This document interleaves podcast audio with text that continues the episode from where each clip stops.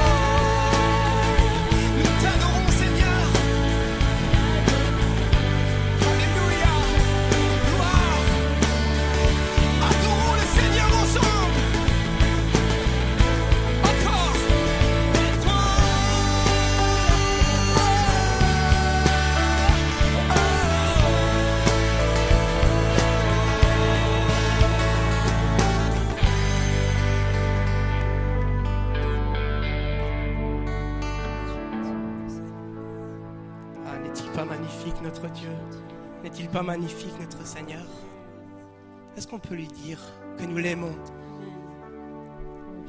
Oui Seigneur, nous t'aimons. Église, élève le nom de Jésus. Adore-le. Que cette adoration soit pour toi, Jésus. Nous t'aimons, Seigneur. Nous t'aimons, Seigneur. Gloire à toi, Jésus. Alléluia. Est-ce qu'on peut encore lui dire prompt, je ronge mes lances pour te servir. Prends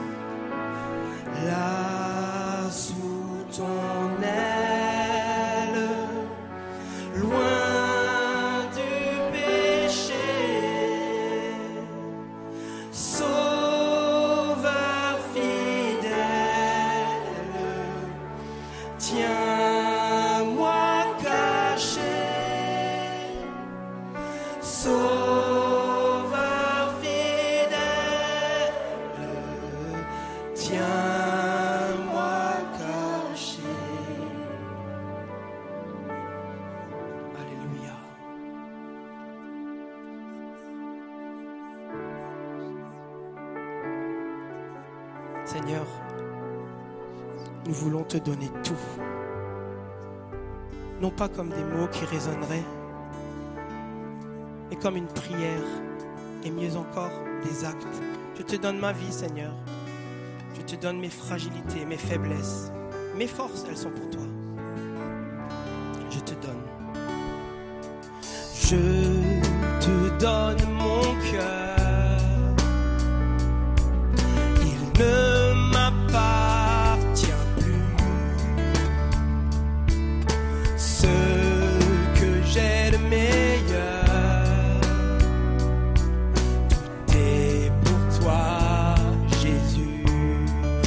je te donne. Je te donne mon cœur. Il ne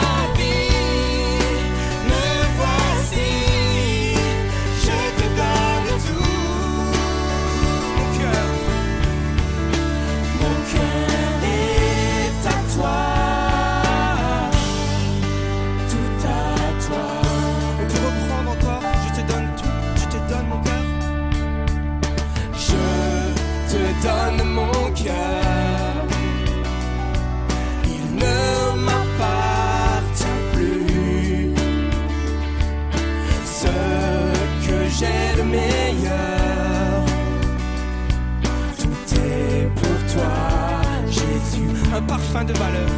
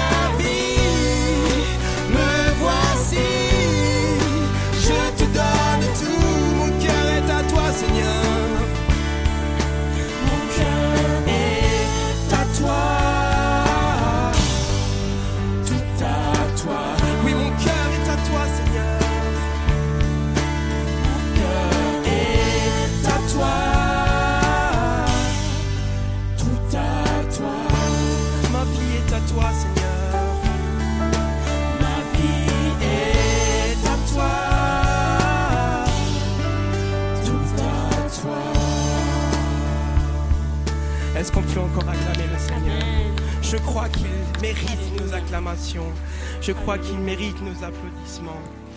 Et une église embrasée, c'est le souhait de mon cœur. C'est vrai que ces temps ont été difficiles, mais Jésus dit, ne vous inquiétez pas, je suis avec vous jusqu'à la fin. Et c'est une vérité.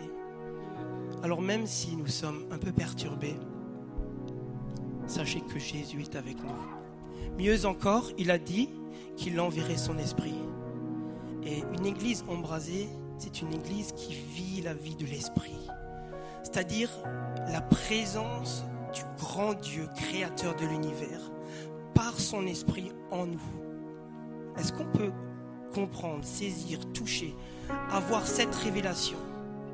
Si, si nous voulons aller de l'avant, c'est comprendre que quand je travaille, le Saint-Esprit est là. Quand je marche, le Saint-Esprit est là. Quand je suis en famille, le Saint-Esprit est là. Quand nous sommes tous ensemble réunis, le Saint-Esprit est là.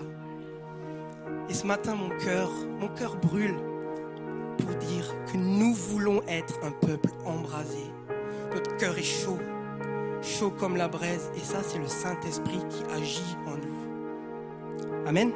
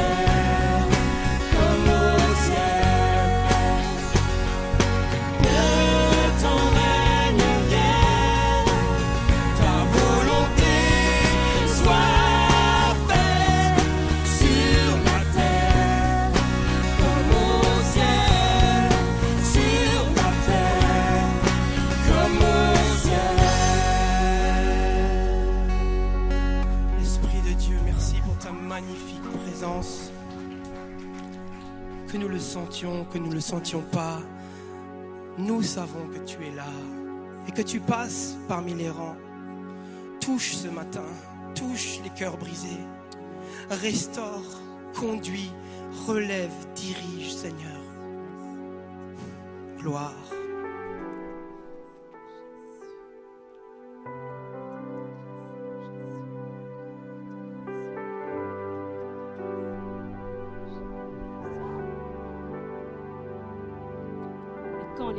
vérité sera venu, il vous conduira dans la vérité tout entière, car il ne parlera pas de lui-même, mais tout ce qu'il aura entendu, il nous le dira. Il nous annoncera les choses à venir, il manifestera ma gloire, car il puisera dans tout ce qui est en moi et vous l'annoncera. Ainsi, la gloire du Père se révèle par l'Esprit. La gloire et la puissance de Jésus se révèlent par son Esprit. Ainsi, quelqu'un qui a cru le verra. Alléluia.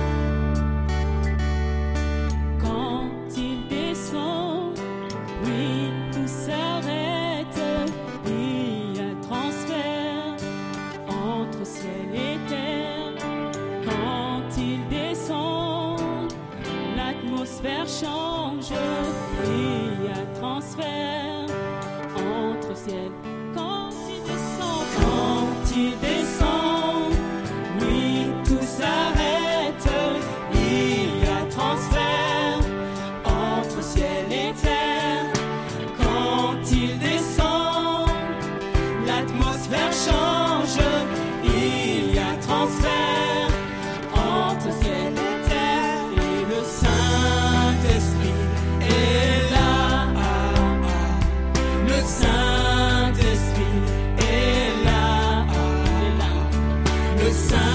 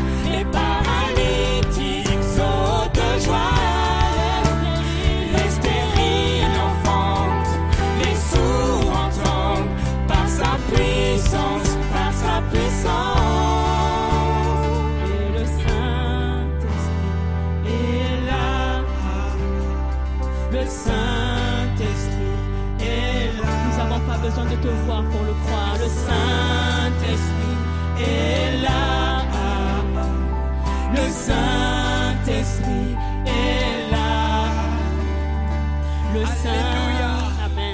Nous rendons gloire au Saint-Esprit. Il est là. Est-ce qu'on peut l'ovationner, l'élever Il est digne.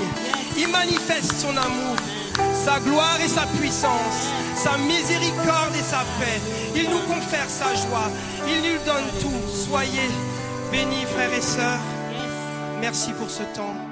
Saint-Esprit, nous sommes assurés de ta présence. Est-ce que vous allez bien?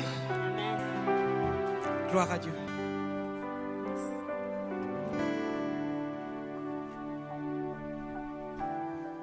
Merci beaucoup Joël et toute l'équipe pour ce temps de louange, d'adoration dans la présence de Dieu. Salut la famille Schust aussi qui rentre, en tout cas Klaus qui rentre de Côte d'Ivoire, missionnaire à Abidjan. Salutations. On est très heureux aussi aujourd'hui d'accueillir la famille Minard, Timothée, Delphine, Eve et Ethan. C'est eux qui vont intervenir dans un instant. Je suis heureux de pouvoir vous saluer ce matin, ceux qui nous écoutent aussi euh, sur Internet ou en différé ou en direct. Soyez bénis. Le Saint-Esprit est là. On est heureux de proclamer un message de victoire, de délivrance. Et le Seigneur guérit, c'est vrai, et parfois il ne guérit pas. Mais il donne la force de pouvoir vivre des temps difficiles, durs, c'est aussi un peu le témoignage de la famille Minard qu'on va écouter dans quelques instants. Mais on veut vraiment être dans cette euh, euh, confiance que Dieu tient nos vies entre ses mains. Et quelles que soient vos circonstances de vie ce matin, euh, Joël l'a dit tout à l'heure, le Seigneur est là. Il est auprès de nous. Il ne nous a pas toujours dit que, nous a pas dit que ce serait toujours facile, mais il a dit qu'il serait avec nous. Et c'est rassurant d'avoir un compagnon de route, quelqu'un qui connaît le chemin. On n'a pas invité à inventer un chemin, mais il est avec nous, il est à nos côtés, et c'est quelque chose de fondamentalement rassurant. Nous ne sommes pas seuls. Et tu n'es pas seul ce matin sur ta route, tu es accompagné. Puis l'Église est là aussi. Les frères et sœurs en Jésus-Christ, nous avons le privilège de pouvoir nous porter, nous supporter et prier les uns pour les autres. Et on va le faire dans un instant. Alors, simplement vous dire que c'est important que vous puissiez vous inscrire pour participer au culte.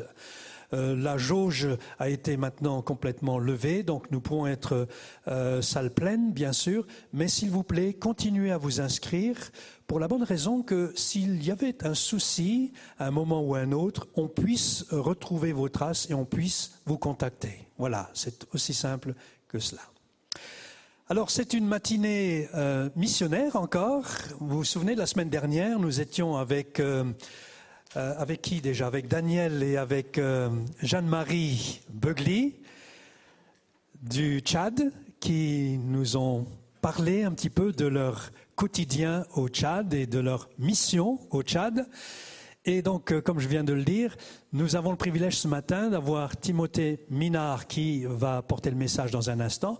Mais au préalable, on va écouter un petit peu leur, leur témoignage, leur vécu, puisqu'ils sont à Madagascar. Et on salue ce matin les amis de Madagascar.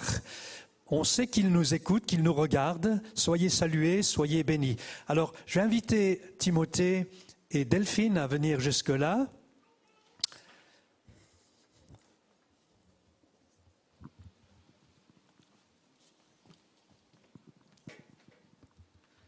Voilà, on peut les applaudir, on peut les saluer chaleureusement. Alors j'imagine que quand on se prépare à partir en mission, c'est tout un, tout un programme, tout un plan. On ne le fait pas tout seul, Timothée. On est avec Delphine, son épouse. On est avec les enfants. On se prépare. Comment ça n'a pas été tout simple le départ. Hein, on s'en souvient, puisque vous avez été aussi euh, avec nous pendant deux années, même un peu plus. Et euh, donc, euh, comment, comment ça s'est passé pour les uns et les autres qui ne vous connaissent pas, qui n'étaient pas encore là quand vous étiez à l'EPI à ce moment-là? Comment ça se prépare, un voyage comme cela, une, une aventure pour la mission? Est-ce que vous pouvez nous dire un petit peu comment, comment ça se passe? Oui, alors bonjour à tous déjà. Hein. c'est un grand plaisir, c'est vrai, d'être euh, parmi vous. Et c'est vrai qu'on a juste passé deux ans au sein de cette église, en tant que membre de cette église avant de partir, mais on, garde de, bons souvenirs. Alors comment ça se prépare? Euh, Nous, c'est vrai qu'on a eu la chance déjà de faire des voyages à court terme, donc des séjours à court terme à Madagascar pendant à plusieurs reprises, 2011, 2013, 2015. Sur deux, trois semaines, on est allé donner des cours euh, de théologie à Madagascar et ça a permis déjà de, de voir euh, le terrain, de sentir aussi l'appel du Seigneur, mais aussi de, ceux qui sont à Madagascar. euh, et de, sentir quelque part aussi cet appel grandir dans nos cœurs au fil des années. Et puis, on, a voulu aussi se former. Donc moi, j'ai voulu terminer mon doctorat en théologie avant de partir parce que nous pensons que c'est important de pouvoir euh, apporter le meilleur, on va dire, de, nos dons euh, en mission. Et enfin, on a cherché un peu euh, du soutien. Donc on, a fait connaître notre projet. On a trouvé des frères et sœurs qui avaient à cœur de, nous, prier pour nous, de nous soutenir, des églises aussi, comme euh, l'EPI. Et on est vraiment reconnaissant pour cela. J'imagine qu'on va entendre tout à l'heure au travers euh, du témoignage, de la vidéo, un petit peu le, contexte la mission, qui est le fait d'être responsable d'un institut qui diffuse une formation théologique et biblique à destination des pasteurs et des ouvriers pour euh, euh, Madagascar en particulier. Quand on est une maman, euh, comment ça se passe? Parce que je pense que c'est important qu'on puisse savoir aussi un peu les, les coulisses de, de la mission. Oui, en effet, quand on est maman, c'est un petit peu différent. Il y a effectivement l'appel de Dieu qui est assez clair et qui là, qui pèse sur le cœur, mais aussi l'appel de la maman qui souhaite que ses enfants soient vivent ça bien, ce départ en mission, car ils le subissent, hein, ils ne le choisissent pas vraiment, puisqu'ils doivent encore nous accompagner. Donc il y a toute une préparation qui se fait euh, au préalable, en prière ou par des documents, des documentaires où je leur montre le pays de Madagascar, aussi sur le site internet, euh, la future école où on les a inscrits. Donc tout cela prépare les enfants au départ, ce qui rassure le cœur de mère puisque après avoir vécu tout cela, prier ensemble, faire partie un peu de ce projet au final, y entrer, ben, le départ est plus simple, plus facile. Et une fois sur place, ben, on prie beaucoup pour que tout se passe bien pour eux, pour qu'ils s'intègrent dans l'école, pour qu'ils se trouvent des amis. Et apparemment, c'est le cas et j'en suis donc très très heureux. Je n'ai plus qu'à me soucier de cet appel de Dieu, puisque mon cœur de mère est soulagé. Mes enfants s'adaptent, se plaisent là-bas, ont des amis. Ils ne veulent même plus venir ici en France, si ce n'est pour les vacances, pour vous dire. Donc euh, voilà, il n'y a plus que pour moi à répondre à cet appel de Dieu. Mon cœur de mère est soulagé. Alors quand on est sur le terrain missionnaire, il y a des bons moments, il y en a de moins bons, il y a des voilà le quotidien avec ses joies et avec ses peines. Quel est le moment où les choses qui vous paraissent le, le- qui ont été les plus difficiles à vivre pour vous?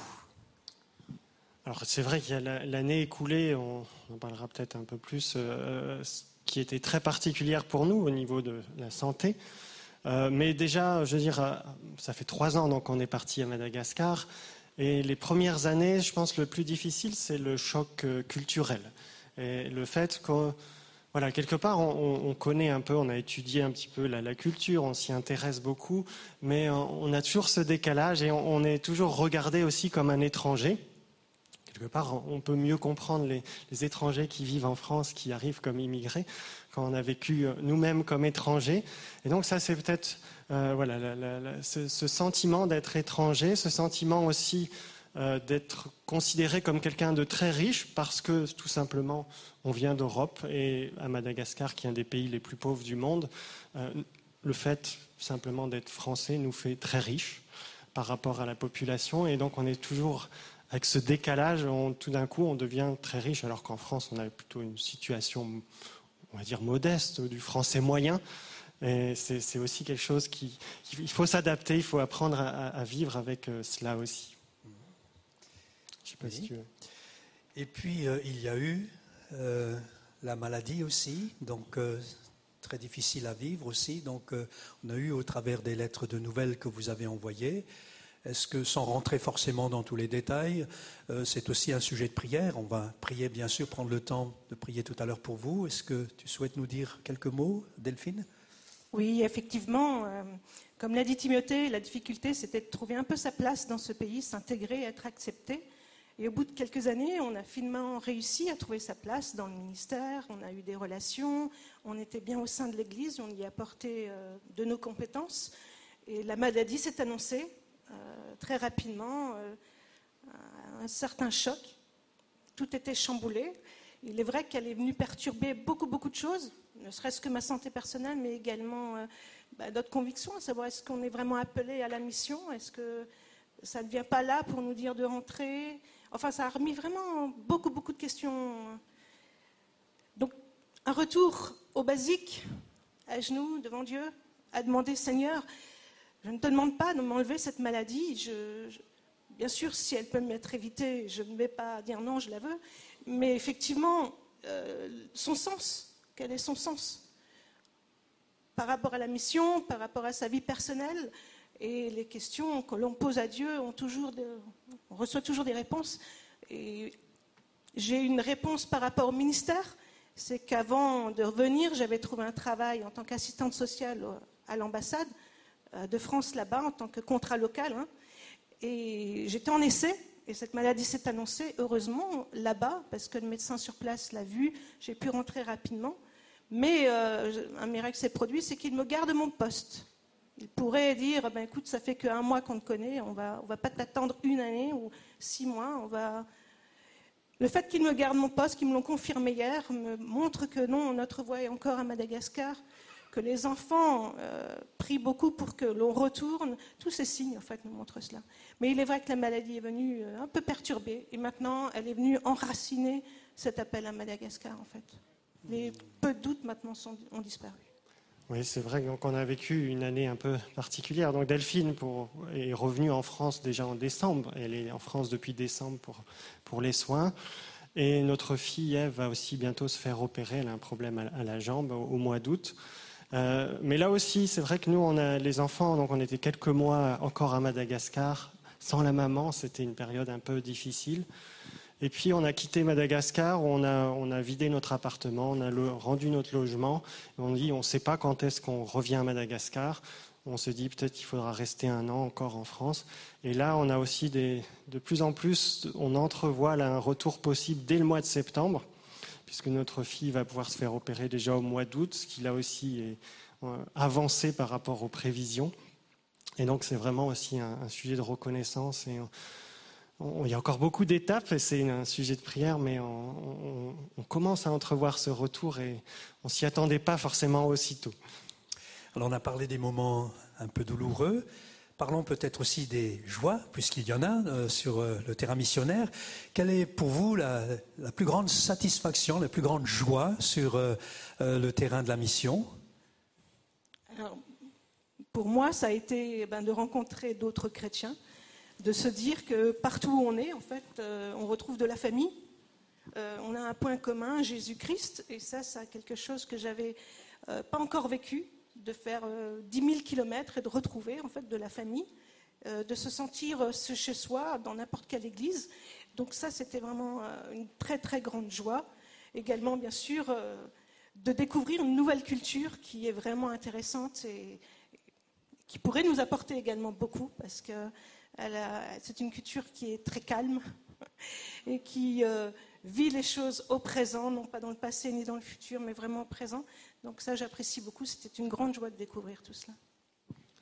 Et puis pour euh, moi, au niveau du, ministère aussi qu'on qu'on a là-bas, donc un ministère de formation, d'enseignement, on aura une petite vidéo qui présente cela.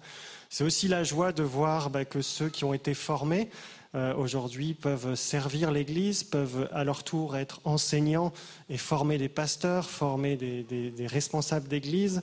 Voilà, on, voit cela et on voit les fruits aussi de, de ce long travail qui est la formation théologique. C'est souvent un travail de longue haleine, mais on est encouragé par cela. Bien, ben, on aura l'occasion de prier dans un instant. Peut-être qu'on va simplement voir la vidéo qui permettra justement d'avoir une vue globale de votre ministère sur place là-bas. Donc euh, on va passer la vidéo. Merci beaucoup pour votre témoignage. Merci à vous. Bienvenue à Madagascar. Ce n'est pas un petit pays, mais une très grande île de 1600 km de long. Connue pour sa faune et sa flore unique au monde, la grande île regorge de trésors naturels et de paysages à couper le souffle. Madagascar tient aussi sa richesse de sa culture, unique au monde, marquée par un métissage entre l'Asie et l'Afrique. Malheureusement, du point de vue économique, la population malgache est l'une des plus pauvres. 75% de la population essaye de survivre avec moins de 50 euros par mois. Le christianisme, présent depuis plus de 200 ans, est implanté de façon inégale à Madagascar. Certaines zones de l'île, difficiles d'accès, ne sont pas encore atteintes par l'Évangile. En revanche, à Tananarive, plus de 90% de la population se dit chrétienne. Le dimanche matin, les rues de la capitale sont envahies par les Tananariviens endimanchés qui se rendent au culte réformé ou luthérien ou encore à la messe catholique. En plus du dynamisme de ces églises historiques, on observe depuis une ou deux décennies une très forte croissance des églises évangéliques et autres églises cadettes, comme on dit ici. Selon nos estimations, leur nombre serait de 2 à 3 millions, soit environ 10% de la population du pays. Cette croissance importante s'accompagne de nombreux défis. Religiosité, pratiques à tendance magique, excès liés à l'évangile de la prospérité, abus de pouvoir, dérives doctrinales. Ces défis sont souvent dus au manque de formation biblique et théologique. Certains questionnements sont aussi liés à la culture malgache et nécessitent une réflexion spécifique. C'est conscient de ces besoins que, depuis septembre 2018, nous servons à Madagascar dans le domaine de la formation. Notre petite famille réside à Tananarive. Nous sommes envoyés comme missionnaires par la Fédération baptiste et d'autres églises évangéliques françaises. Nous collaborons essentiellement ici avec l'ISTE, l'Institut supérieur de théologie évangélique. L'ISTE est la seule faculté de théologie de niveau master et de tendance évangélique à Madagascar. Elle a pour vision de former les leaders évangéliques en suivant les plus hauts standards académiques. Un certain nombre d'étudiants formés à l'ISTE deviennent des enseignants qui, à leur tour, forment les pasteurs et les responsables de leur dénomination. Ainsi, nous sommes convaincus que la formation de quelques-uns au plus haut niveau peut avoir un grand impact sur les églises évangéliques malgaches. Pourquoi les former sur place plutôt que les envoyer dans de bonnes institutions en Europe ou ailleurs? Madame Eliette Ranjanaive, directrice de l'ISTE, nous en donne les raisons. Une autre raison, non point la moindre, de la création de l'ISTE à Madagascar même est la fuite des cerveaux. L'attrait du monde occidental est là. En 2003, nous avons répertorié plus de 22 candidats envoyés dans les instituts bibliques et les facultés de théologie en Europe et qui ne sont pas revenus à Madagascar euh, une fois leurs études terminées. Même si l'ISTE fête ses 15 ans d'existence en 2020, il reste une jeune faculté de théologie, en construction. Notre présence permet de renforcer l'équipe académique et d'accompagner le développement de certains axes, comme celui des études de master ou la recherche. Au-delà de l'ISTE, l'enracinement biblique de la croissance reste un défi majeur pour les églises évangéliques à Madagascar. C'est là un enjeu pour que les églises puissent grandir en bonne santé. Notre souhait, en tant que famille, est de pouvoir mettre nos dons et nos compétences dans ce domaine au service du corps de Christ à Madagascar. Notre mission ne pourrait être menée à bien sans le soutien d'églises et de personnes telles que vous qui vivez en France, en Suisse ou ailleurs. Vos encouragements, vos prières et votre aide financière sont précieux et nécessaires. Un grand merci à vous tous. Au revoir.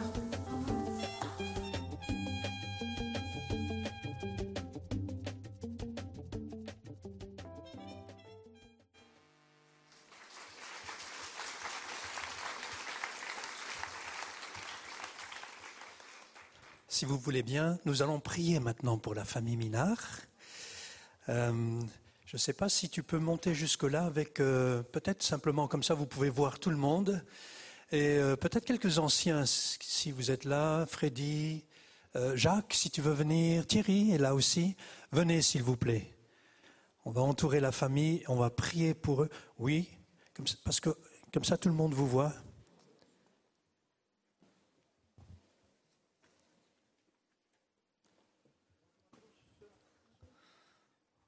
Voilà. Je vais demander à Thierry de prier pour la famille, prier pour euh, les besoins, la maladie et leur ministère. Est-ce que vous pouvez vous lever sur lui Merci.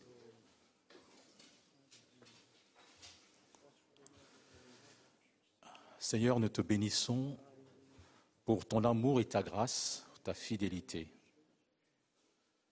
Seigneur, tu as permis à la famille Minard, Seigneur, euh, d'aller sur ce champ missionnaire à Madagascar.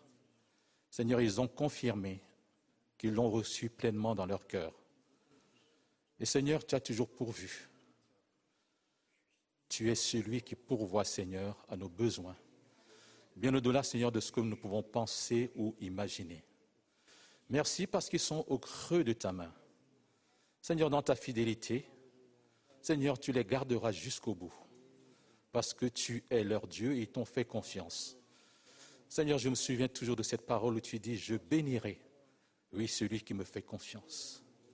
J'honorerai celui qui m'honore, Seigneur. Ils ont honoré ton nom et ils continuent à t'honorer.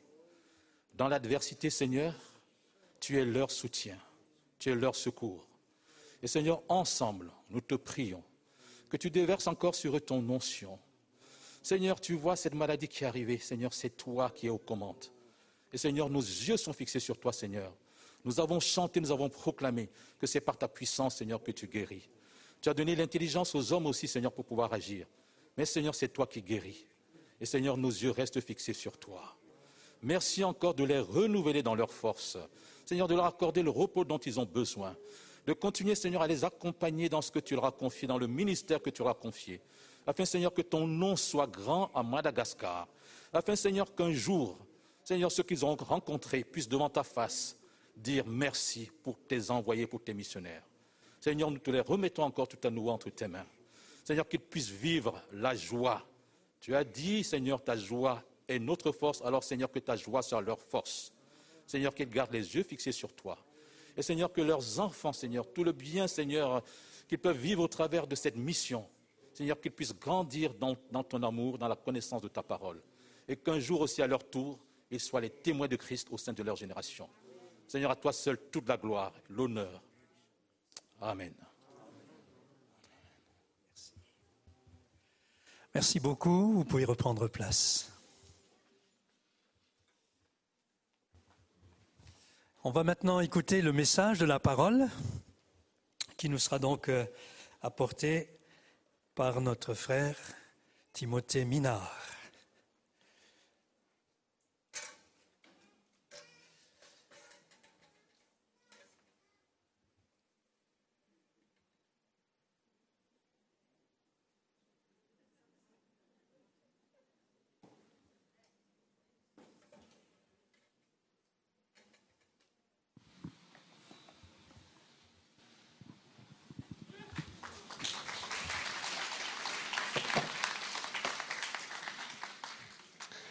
Voilà, je me suis mis en tenue. Je me suis mis en tenue parce que ce matin, on va, visiter un chantier ensemble. On va parler un peu de construction. Alors pas euh, forcément le beau projet de construction. J'ai entendu dire qu'il y avait un beau projet de construction, n'est-ce pas, à l'EPI, hein, le nouveau bâtiment de l'EPI, mais d'une construction encore plus grandiose, encore plus incroyable. La construction, en fait, euh, la plus incroyable et grandiose de toute l'histoire de l'humanité. Cette construction, vous savez ce que c'est C'est l'Église. L'Église avec un grand E, hein l'Église comme peuple de Dieu, rassemblement de tous les croyants. L'Église que nous formons, vous et moi, et aussi quelques autres centaines de millions ou milliards de chrétiens sur la terre depuis 2000 ans.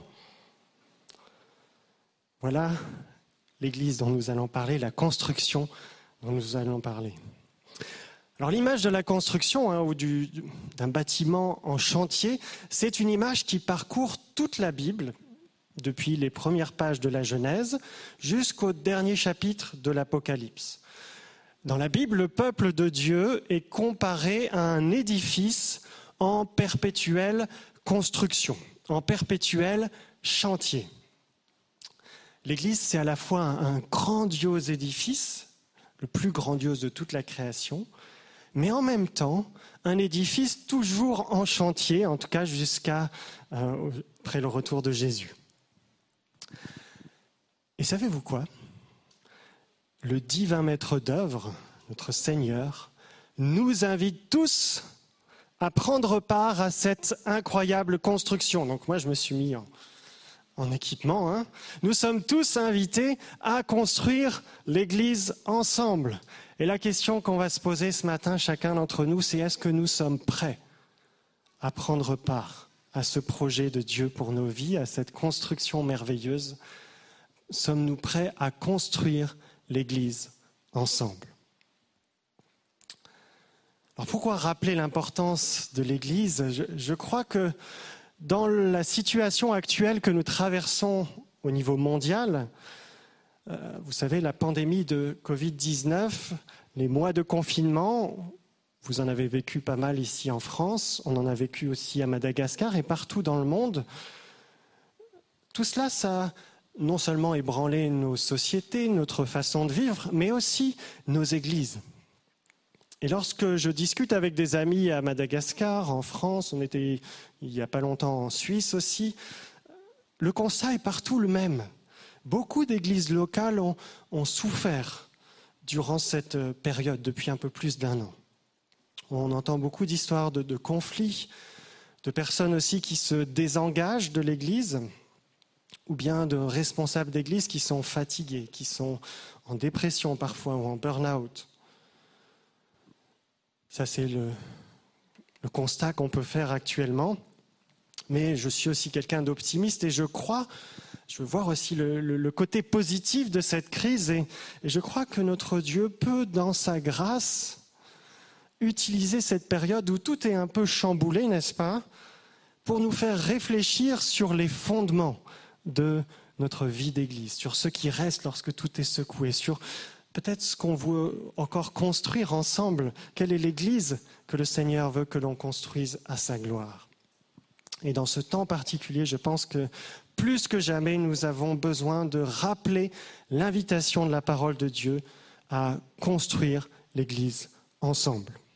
Alors je vous propose de nous tourner ensemble vers la parole de Dieu et on va lire un passage qui, démontre, qui montre le, le caractère grandiose de l'Église. C'est 1 Pierre au chapitre 2, premier épître de Pierre au chapitre 2, versets 4 à 10. Le texte va s'afficher. Écoutons ce que nous dit le Seigneur. Approchez-vous du Seigneur Jésus. Il est la pierre vivante.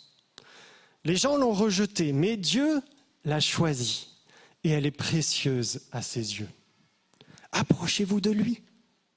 Alors vous aussi, comme des pierres vivantes, vous servirez à construire une maison spirituelle. Vous formerez une communauté de prêtres saints pour offrir des sacrifices spirituels et Dieu les acceptera à cause de Jésus-Christ. En effet, voici ce qu'on trouve dans l'Écriture.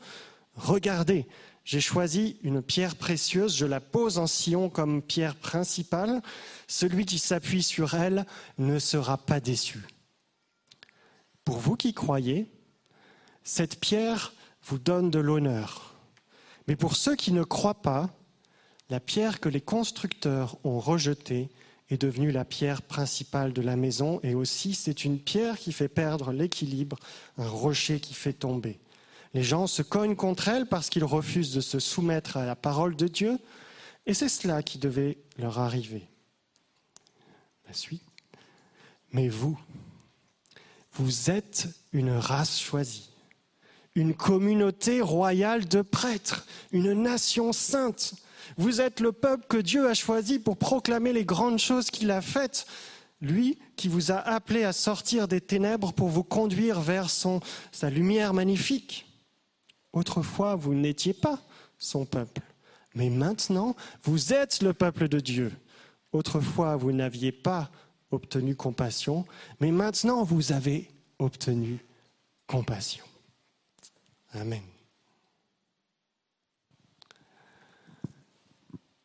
Comme vous pouvez le voir, j'ai amené ici donc ma boîte à outils pour vous encourager hein, à participer à la construction de l'Église. Mais figurez-vous que ma boîte à outils ne contient pas d'outils. Et oui, je ne vais pas vous parler ce matin des dix clés pour construire l'Église ensemble. Ma boîte n'a pas de clés, n'a pas d'outils, mais elle contient des pierres. Parce que le texte que nous venons de lire ne nous invite pas à prendre nos outils pour construire l'Église, mais il nous invite plutôt à réaliser que nous sommes les pierres vivantes qui construisons l'Église. Le verset 5 nous dit, c'est vous, c'est nous, en tant que pierre vivante, qui servait à construire la maison spirituelle que constitue l'Église? Et il y a d'autres traductions qui emploient ici l'impératif, qui dit construisez-vous afin de former une maison spirituelle. C'est là l'image de l'Église, tel un édifice, un bâtiment spirituel dont Jésus forme la pierre principale, la pierre de fondation, on y reviendra. Puis ensuite, toi et moi et nous tous, nous sommes les pierres vivantes qui construisons l'Église. je vais sortir un peu les pierres pour qu'on les voit.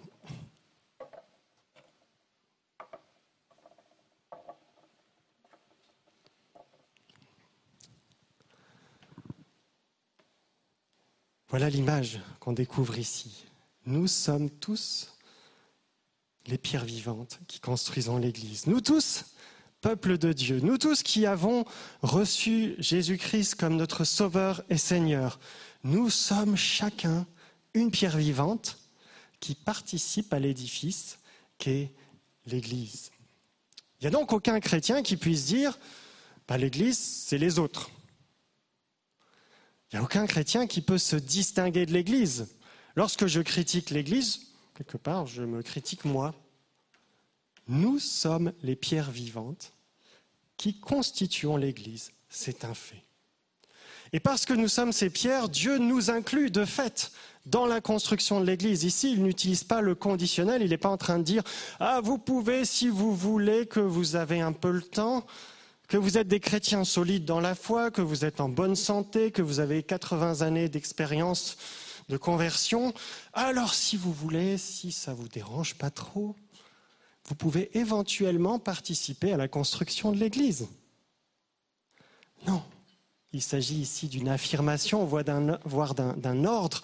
Construisez-vous. Vous faites partie de la construction. Vous êtes imbriqués dans la maison. Et donc l'Église, vous voyez, ce n'est pas un choix pour le chrétien. Si nous sommes chrétiens, nous faisons partie de l'Église, que l'on veuille ou pas. Nous sommes ces pierres vivantes. La question qui se pose, c'est est-ce que nous sommes prêts à accepter cette part de notre identité chrétienne? Est-ce que nous sommes prêts à remplir notre rôle? Voilà la question qu'on peut se poser ce matin. Mais comment pouvons-nous construire l'Église ensemble?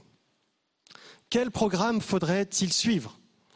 Comment on va procéder concrètement? Une fois qu'on a réalisé, voilà, je suis cette pierre vivante, maintenant, comment puis-je participer à l'Église? Alors, je ne vais pas rentrer dans les détails, on pourrait faire toute une série de prédications là-dessus, mais je vais simplement m'arrêter sur le premier point, le point central qui nous est présenté dans le texte qu'on vient de lire, qui est le fondement quelque part de l'Église. Le texte qu'on a lu commence ainsi par cette recommandation toute simple Approchez-vous de la pierre vivante que Dieu a choisie. Approchez-vous de Jésus. Voilà comment nous pouvons construire l'Église ensemble, en nous approchant ensemble de Jésus, en nous réunissant autour de Jésus. Il est la pierre d'angle, il est la pierre principale, la pierre de fondation. Essayer de le représenter.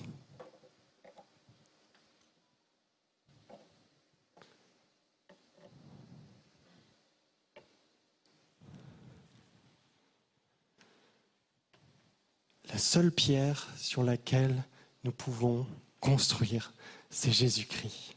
C'est lui le fondement de l'Église, c'est lui le fondement sur lequel on va pouvoir construire quelque chose de solide. Jésus est la raison d'être de l'Église. Parce qu'avant toute chose, en fait, l'Église, c'est le rassemblement des croyants, non pas en je ne sais pas quoi, mais en, en Jésus-Christ. Il est celui qui fait de nous des frères et sœurs. Si nous sommes frères et sœurs, c'est uniquement parce que nous sommes à Christ et nous sommes une famille en Christ. On parle aussi dans la Bible de l'Église comme le corps du Christ ou de l'Église comme l'épouse du Christ. L'Église est donc fondée sur Christ. Alors c'est une évidence, hein, vous allez me dire, mais je crois qu'on a besoin de rappeler ces évidences de temps en temps, encore et encore.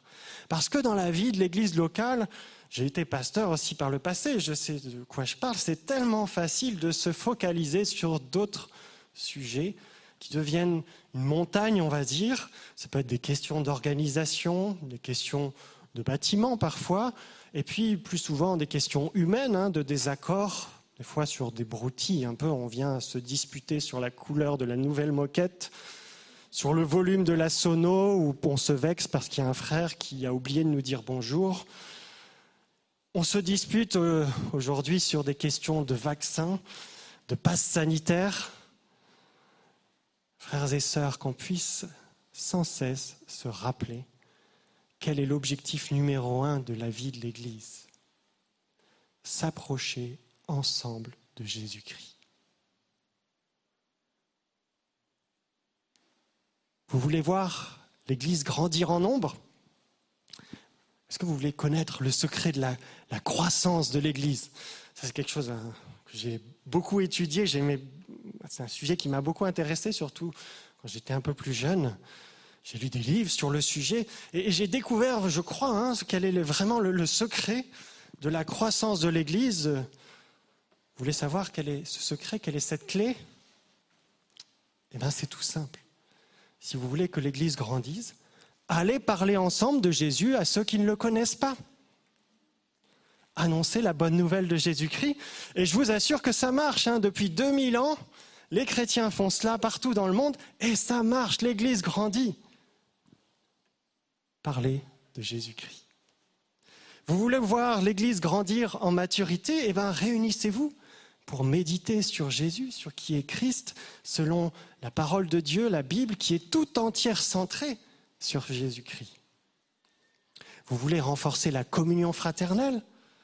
Eh bien, réunissez-vous pour prier Jésus ensemble, pour louer Christ ensemble, pour discuter aussi au sujet de Jésus-Christ, pour vous encourager en Jésus-Christ, et aussi peut-être pour vous pardonner en Christ. Ça, c'est quelque chose qui est très important, fondamental dans la communauté des disciples de Jésus-Christ, le pardon.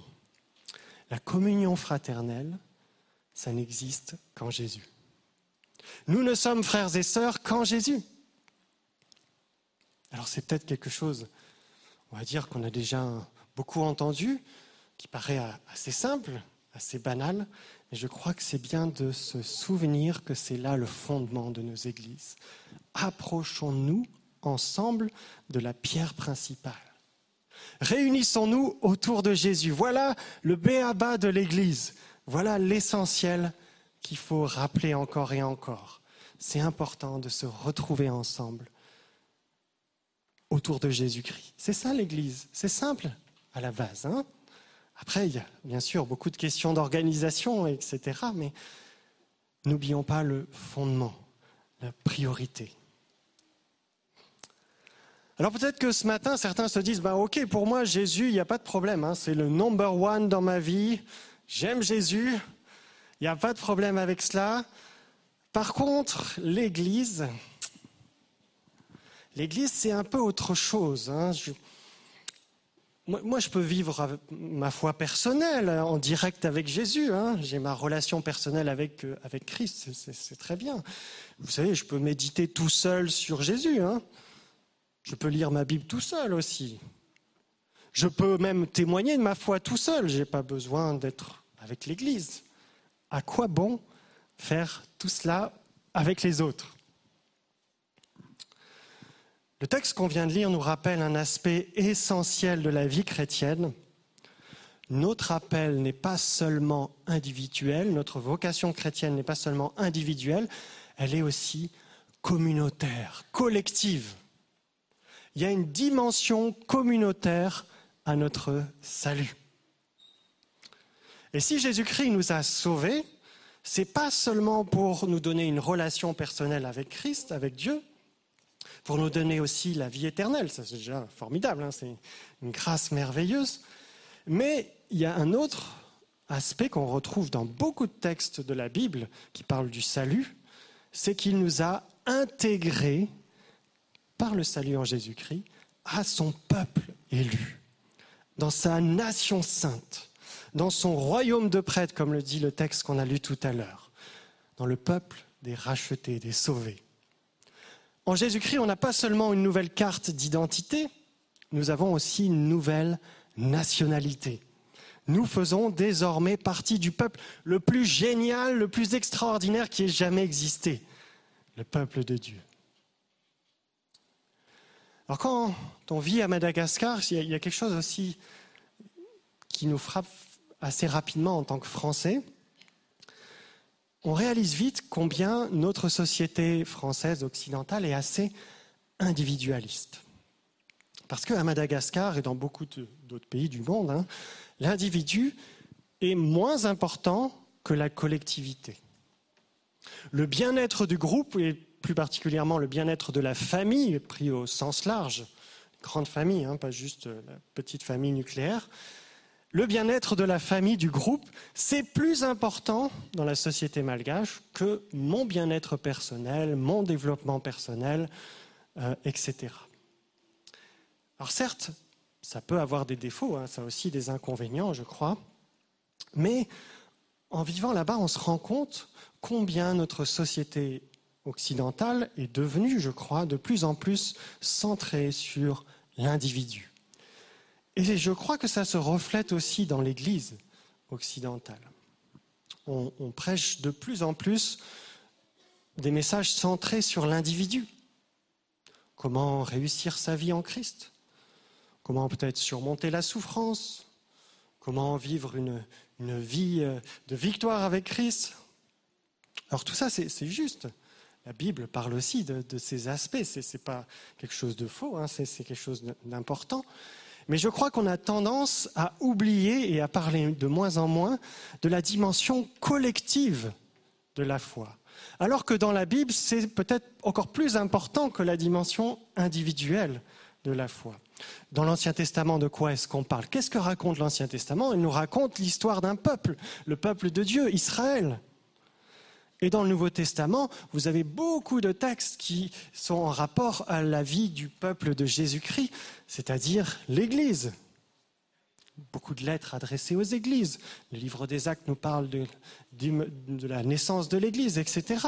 C'est centré sur l'Église, la parole de Dieu. D'ailleurs, si vous lisez les deux derniers chapitres de la Bible, Apocalypse 21 et 22, vous savez, si vous avez envie de connaître la fin de l'histoire, vous allez à la fin de votre Bible et vous connaîtrez la fin de l'histoire de, de l'humanité. Et on découvre dans ces chapitres nouveau- les nouveaux cieux, les nouvelles terres qui nous attendent pour l'éternité. Cette réalité formidable pour ceux qui ont placé leur foi en Jésus-Christ. Et qu'est-ce qui est une place centrale dans, dans cette vision qu'on a en Apocalypse 21 et 22 Est-ce que vous vous souvenez quelle image est-ce que Jean a et qui clôture la Bible hein? Quelle est la dernière image qu'on trouve dans la Bible pour décrire la réalité finale? Est-ce que c'est l'image d'individus qui sont allongés euh, sur un transat, sur une île paradisiaque, déserte, tout seuls? Non, pas vraiment. On n'a pas des individus tout seuls. C'est pas ça qui nous est décrit. La réalité qui nous est décrite, c'est une construction.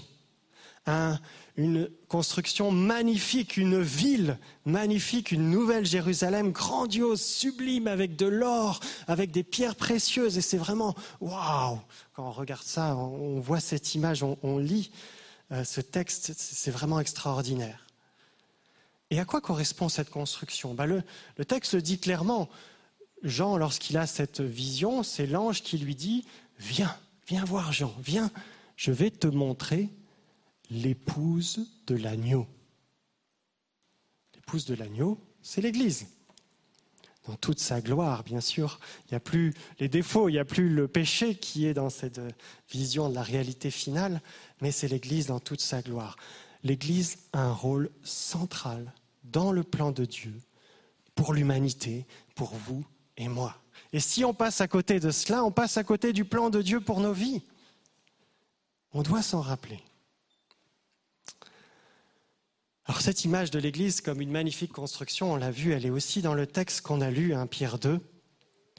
Pour l'apôtre Pierre, donc, il faut se remettre un peu dans le contexte, l'apôtre Pierre qui a vécu donc au premier siècle, qui a écrit cette lettre, à son époque, le plus incroyable probablement édifice qu'il ait jamais vu, c'est certainement le temple de Jérusalem. Vous savez qu'à l'époque de Jésus et des, disciples de Pierre, le temple de Jérusalem était vraiment immense. C'était une construction assez extraordinaire. C'était probablement même la construction la plus grandiose de tout l'Empire romain à cette époque-là. Donc euh, vous imaginez, de tout le monde connu. Et c'est probablement cette image du temple à laquelle il fait ici allusion dans le texte qu'on a lu. Et il emploie cette image pour nous dire, vous êtes, nous sommes, en tant qu'Église, ce temple extraordinaire, un temple vivant en l'honneur de Dieu, le lieu de la présence du Dieu vivant. Alors peut-être que vous, vous avez aussi un édifice que vous admirez beaucoup, je ne sais pas s'il y a un bâtiment que vous trouvez vraiment incroyable, peut-être certains sont passionnés par les pyramides d'Égypte, je ne sais pas par le château de Versailles qui est vraiment incroyable. Ou peut-être ici on est à Strasbourg, hein, c'est la cathédrale de Strasbourg. Il y avait une image tout à l'heure, la cathédrale de Strasbourg, c'est quand même un grandiose édifice, hein, n'est-ce pas?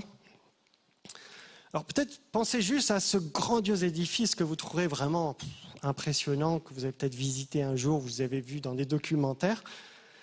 Et dites-vous que ce grandiose édifice, aux yeux de Dieu, eh ben, c'est encore moins bien que l'Église. L'Église est encore bien mieux, bien plus extraordinaire aux yeux de Dieu. C'est sa construction la plus géniale. C'est le clou de la création. Alors peut-être que lorsque vous regardez l'Église, du coup, vous vous dites, oui, bon, je sais pas, construction grandiose, géniale, peut-être que vous, ça peut arriver, hein, on a un peu du mal à voir cela, on a un peu du mal à voir dans nos frères et sœurs pécheurs ce grandiose édifice. Peut-être même nous-mêmes. Hein. Euh, voilà, si moi je suis dans ce grandiose édifice, comment ça peut être grandiose hein? Peut-être que vous trouvez même le peuple de Dieu un peu décevant. Hein? ça peut arriver, et malheureusement, il y a beaucoup d'histoires comme cela qu'on entend. Mais je pense qu'il c'est bien de se rappeler comment la parole de Dieu décrit ici, dans le texte qu'on a lu, l'Église. Parce que ce qui compte, ce n'est pas forcément notre regard, mais le regard de Dieu.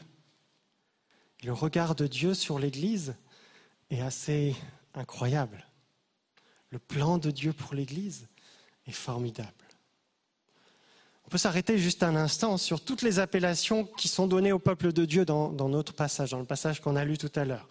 Parce que l'apôtre Pierre, si vous avez fait attention, si vous connaissez un peu votre Bible, il a utilisé quasiment tous les titres les plus glorieux qui sont donnés dans l'Ancien Testament à Israël pour parler de l'Église, du peuple de Dieu. Il les attribue ici au peuple des croyants en Jésus-Christ. Il dit, vous qui n'étiez pas d'Israël, qui n'étiez pas son peuple, nous qui n'étions pas Israël, moi je ne suis pas juif, hein, en tout cas je ne sais pas s'il y a des juifs dans la salle, mais moi je ne suis pas Israël, désormais nous avons cette grâce d'être inclus dans le peuple de Dieu. Ça c'est un texte qui vient, qui est une citation du prophète Osée. Nous appartenons désormais au peuple élu, au peuple que Dieu s'est choisi. Nous sommes membres de ce peuple dont Dieu voulait faire un royaume de prêtres. Là aussi, cette image qui est reprise, ça vient d'Exode 19. Exode 19 présente le plan de Dieu pour Israël, faire de lui un royaume de prêtres. C'est ce que Dieu voulait faire, et on voit aussi que ce plan que Dieu avait pour Israël, malheureusement, le péché a fait un obstacle à cela. Israël n'a pas pu relever ce défi parce que, non pas parce que c'était un peuple moins bon qu'un autre, aucun peuple sur la terre n'aurait pu relever ce défi à cause du problème qui est le péché. La barrière du péché ne pouvait permettre à Israël d'être ce peuple saint comme son Dieu est saint. Alors Dieu a envoyé Jésus-Christ, c'est ce que nous annonce la Bible. Et en Jésus-Christ, la barrière a été levée, la frontière a été ouverte, et en lui, désormais, il est cette pierre principale sur laquelle le projet collectif de Dieu peut s'accomplir. Et tous les croyants en Jésus, d'abord les juifs qui croient en Jésus-Christ, puis ensuite les non-juifs, par grâce, nous sommes désormais inclus dans cette incroyable nation de toutes les nations. Voilà l'Église, mes amis. Voilà ce dont nous faisons partie. Est-ce que ce n'est pas incroyable de se dire qu'on appartient à ce peuple extraordinaire est-ce que ce n'est pas incroyable d'être une pierre dans ce grandiose édifice, cette grandiose construction? Est-ce qu'on réalise la grâce qui nous est faite d'appartenir à ce peuple-là? Alors il y a encore un, un, point sur lequel le texte qu'on a lu attire l'attention, c'est qu'on est appelé, cette bonne nouvelle qu'on a en Jésus-Christ, à ne pas la garder pour nous. Pierre nous le dit, nous ne sommes pas seulement des pierres, nous sommes un peuple de prêtres, un royaume de prêtres, des prêtres au service du roi des rois. Mais des prêtres, vous savez, c'est quelque part un rôle d'intermédiaire entre Dieu et le peuple. Mais pour quel peuple est-ce qu'on est des prêtres, on pourrait dire? Eh bien, le verset 9 nous explique pourquoi nous sommes un royaume de prêtres, afin, nous est-il dit, que nous célébrions bien haut, que nous proclamions les œuvres merveilleuses de celui qui nous a appelés des ténèbres à la lumière. Voilà la mission de l'Église. Nous ne sommes pas appelés à former un petit palais caché dans une lointaine forêt profonde, mais un édifice public, bien visible. Nous sommes appelés à célébrer bien haut, publiquement, les œuvres merveilleuses de celui qui nous a appelés des ténèbres à la lumière.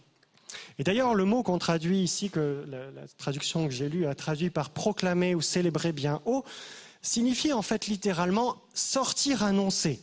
C'est le verbe qu'on utilisait à l'époque pour euh, les messagers. Vous savez, à l'époque, on n'avait pas d'Internet, on n'avait pas de téléphone.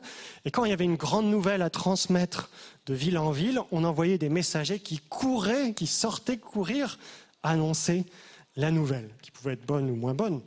Euh, mais voilà, c'était ce verbe-là qu'on utilisait et qui est utilisé dans ce texte pour parler de la mission que nous avons tous ensemble en tant qu'Église. Nous sommes appelés à courir annoncer ce que Dieu a fait pour nous. Voilà notre responsabilité. Et notez que ce n'est pas forcément quelque chose d'incroyable que ici Dieu nous demande. Qu'est-ce qu'il nous demande de faire? Simplement de louer Dieu devant les hommes pour ce qu'il a fait pour nous de ce qui nous a fait passer des ténèbres à sa lumière, de ce qui nous a sauvés. Voilà, c'est tout simple quelque part de parler de Jésus. Hein Mais regardez que là encore, le texte ne nous invite pas simplement à faire cela dans, chacun dans son coin, mais c'est une invitation encore collective. C'est en tant que peuple que nous sommes appelés à proclamer les hauts faits Alors bien entendu, ça ne signifie pas que le témoignage personnel n'a pas son importance. C'est important de témoigner personnellement dans son travail, dans sa famille, etc. Mais il y a aussi une vocation collective à l'évangélisation en tant qu'Église. Le témoignage personnel, c'est une bonne chose, mais là, dans ce texte, on nous rappelle l'importance du témoignage collectif. Notre appel, c'est pas seulement de devenir chacun d'entre nous prêtres de l'Éternel, mais de former ensemble un peuple de prêtres. Et c'est lorsque notre louange, notre témoignage notre vie en Christ s'ajoute à celle de nos frères et sœurs, que nous entrons pleinement dans notre appel d'adorateur consacré au Seigneur. Et vous savez, lorsqu'un non-croyant se trouve face à un chrétien seul qui va dire que voilà, Jésus a transformé sa vie, etc., peut-être qu'il va l'écouter. Il va dire oui, bon, peut-être, ce que tu as vécu. Mais s'il se retrouve face à des dizaines, des centaines, des millions de chrétiens, et même plus, qui proclament les hauts faits de Dieu dans leur vie, je pense que ça questionne d'autant plus, n'est-ce pas? On se dit, il doit y avoir quelque chose quand même là. Alors est-ce que nous sommes prêts à être cette Église qui s'unit pour proclamer la bonne nouvelle du salut Est-ce qu'on est prêt à être ce peuple de prêtres porte-parole du Seigneur dans un monde qui a besoin de cette bonne nouvelle? Je vais conclure maintenant ce, message et en nous invitant à, à réfléchir à comment nous concevons l'Église. Est-ce que je conçois l'Église comme un lieu où peut-être je viens me ressourcer, un lieu où je vais peut-être sans engagement, peut-être même que je trouve que parfois l'Église c'est un peu ennuyant, la louange c'est plus ou moins inspiré, puis les prédications surtout, voilà. Parfois on peut avoir ce regard un peu sur l'Église. Mais je crois et j'espère que le message de ce matin nous, permet de prendre conscience de ce que dit Dieu lui-même sur l'Église. C'est important que nous puissions changer nos mentalités et considérer l'Église comme Dieu l'a définie. Et pour Dieu, l'Église, c'est jamais un lieu, c'est jamais un certain nombre d'activités. L'Église, c'est toi, c'est moi, c'est nous tous. L'Église, c'est le peuple de Dieu. Ce n'est pas un amas de briques, mais c'est des pierres vivantes. Nous sommes ces pierres vivantes destinées à, participer à la construction de l'Église du Christ. Nous sommes ces pierres vivantes destinées à former ensemble un temple magnifique en l'honneur du Dieu vivant. Nous sommes un peuple de prêtres et nous avons cette responsabilité de courir, annoncer ensemble les œuvres merveilleuses, incroyables que Dieu a faites pour nous. Voilà notre appel, voilà notre vocation en tant que chrétien. Alors pour terminer, j'aimerais qu'on puisse répondre à la parole de Dieu. C'est toujours bien de répondre à ce que Dieu nous dit par sa parole. Je crois que le Seigneur veut nous interpeller ce matin à travers le rôle que nous avons dans ce magnifique édifice qu'il veut construire, l'Église, corps du Christ. Et si quelque part vous avez envie de dire Amen à ce que Dieu veut pour nous, si vous souhaitez dire au Seigneur et peut-être aussi à vos frères et sœurs, parce qu'on n'est pas tout seul ici devant Dieu, on est ensemble devant Dieu, si vous souhaitez dire à vos frères et sœurs, devant Dieu, oui, je reconnais que je suis cette pierre vivante et je veux laisser le Seigneur m'utiliser dans sa construction. Je reconnais mon appartenance à son édifice. Je veux prendre ma place dans l'Église. Alors peut-être on peut faire un, geste concret, peut-être en se levant à sa place simplement, ou si vous ne pouvez pas vous lever de votre chaise pour des raisons médicales, peut-être en levant la main. Et je vous inviterai peut-être à, faire cela maintenant. Et si vous êtes en, train de nous regarder à la maison, vous pouvez aussi peut-être vous lever de votre canapé, si vous le souhaitez, ou faire aussi un geste concret devant le Seigneur, devant les frères et sœurs aussi, pour dire oui, je veux dire, me lever pour dire je suis cette pierre vivante.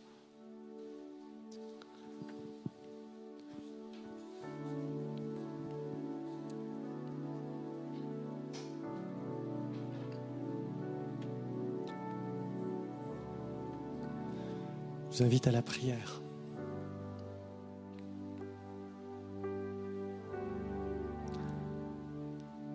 Seigneur notre Dieu, nous sommes là devant toi, nous pauvres pécheurs simplement, sans mérite aucun. Et pourtant Seigneur, toi, dans ta grâce, tu es venu en Jésus-Christ, nous sauver, nous tirer des ténèbres pour nous pousser vers ta lumière. Et Seigneur, tu nous fais encore cette grâce de nous intégrer dans ton peuple, dans ta famille, de former ensemble cet édifice grandiose, ce- cette construction incroyable, Seigneur. Et nous sommes là debout devant toi, nous sommes là pour te dire oui, Seigneur, nous voulons reconnaître que nous sommes ces pierres vivantes que tu veux utiliser pour construire ton Église à ta gloire. Et Seigneur, je te prie ce matin peut-être pour ceux qui ont pu vivre des blessures dans la vie de l'Église, ceux qui ont peut-être besoin de vivre des guérisons, des pardons dans leur vécu de l'Église. Et Seigneur, je prie que tu places ta main sur leur vie ce matin, que là où ils sont, Seigneur, tu puisses venir guérir par ton Esprit Saint les blessures. Tu viens remodeler ces pierres merveilleuses que tu veux intégrer dans ton édifice, Seigneur. Seigneur, viens encore faire ton œuvre ce matin.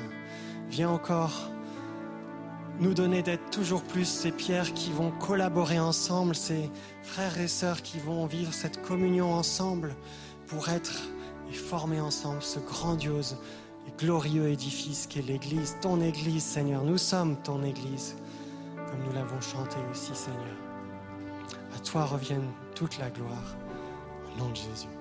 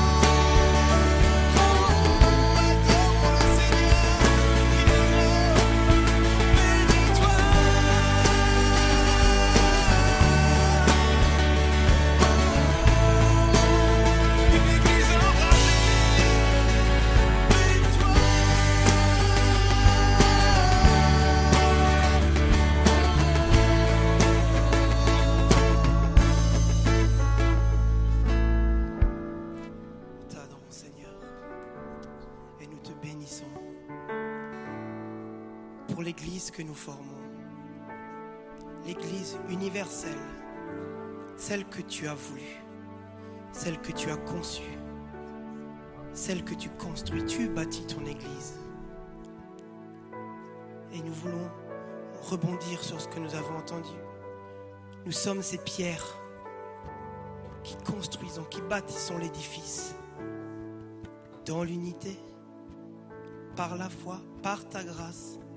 Et nous savons que tu mèneras à bien ton Église. Et c'est pour ça, Seigneur, nous voulons manifester notre joie avec nos acclamations qui sortent de notre cœur, qui viennent de notre cœur parce que c'est toi qui agis, c'est toi qui fais, c'est toi qui dirige et qui bénis. Alléluia. Amen.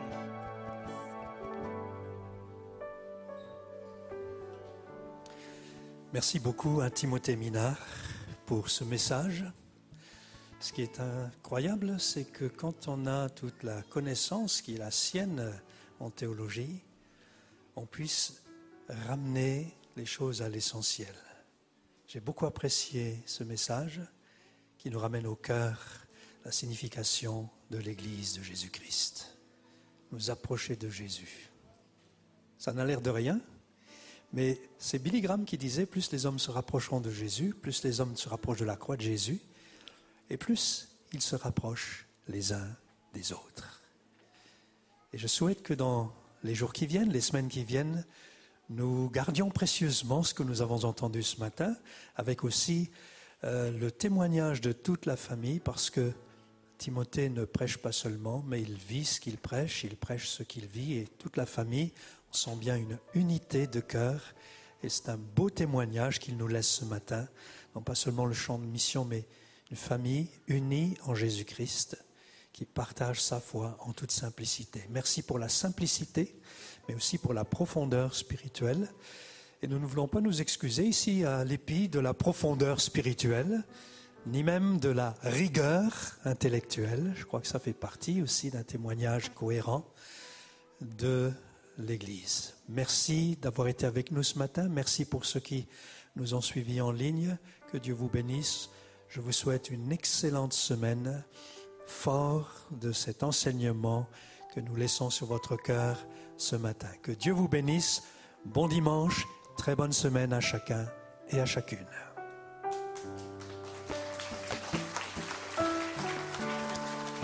Juste un instant aussi pour euh, nous.